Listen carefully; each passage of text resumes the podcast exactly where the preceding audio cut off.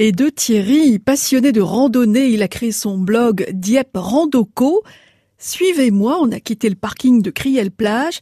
On part pour un peu plus de 7 km de balade et nous allons monter sur la falaise 106, 107 mètres de haut.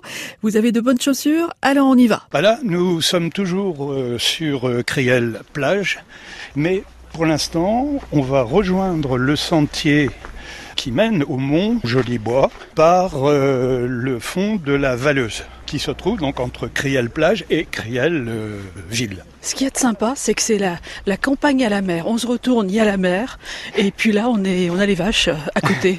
oui, tout à fait. Et alors, vous allez voir un petit peu plus loin, on en aperçoit une, d'ailleurs, là-bas, le haut d'une hutte.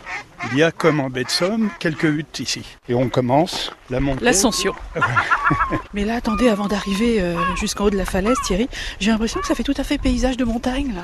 Euh, moyenne montagne, oui, ça ressemble. Euh, bah, euh, on a des paysages qui nous viennent comme ça à l'esprit, le Jura, l'Auvergne. Dis nous, on a Marianne aussi qui randonne avec nous.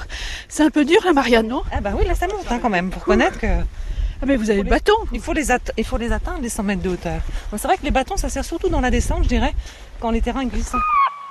Thierry, un peu de vent, forcément, on est arrivé en haut de la falaise. Alors, au loin, vous apercevez une bande qui est euh, légèrement jaune, euh, très clair. C'est le sable. Au bout, c'est cailleux, cailleux sur mer. Et au-delà, L'autre pointe, c'est le Hourdel de la baie de Somme. Et la mer, euh, la mer est magnifique. Il y a toujours une couleur particulière, je trouve. Oui, toujours. Euh, là, euh, selon l'ensoleillement, vous avez des dégradés de bleu, du, de turquoise. De l'autre côté, côté, là, je vais vous emmener à un endroit qui est pas loin du tout, vers Dieppe. Et là, vous avez la falaise qui est tout à fait découpée et vous allez voir une petite valeuse dans laquelle nous passions il n'y a pas si longtemps et où nous ne pouvons absolument plus aller car euh, il y a eu des glissements de terrain. Ça donne un peu euh, une idée. Alors c'est pour ça que après nous allons être obligés de pas de rebrousser chemin mais de passer par l'intérieur. Et si on veut continuer le GR21, il faudra faire euh, une petite boucle à peu près de 2 km, 2 km et demi en plus.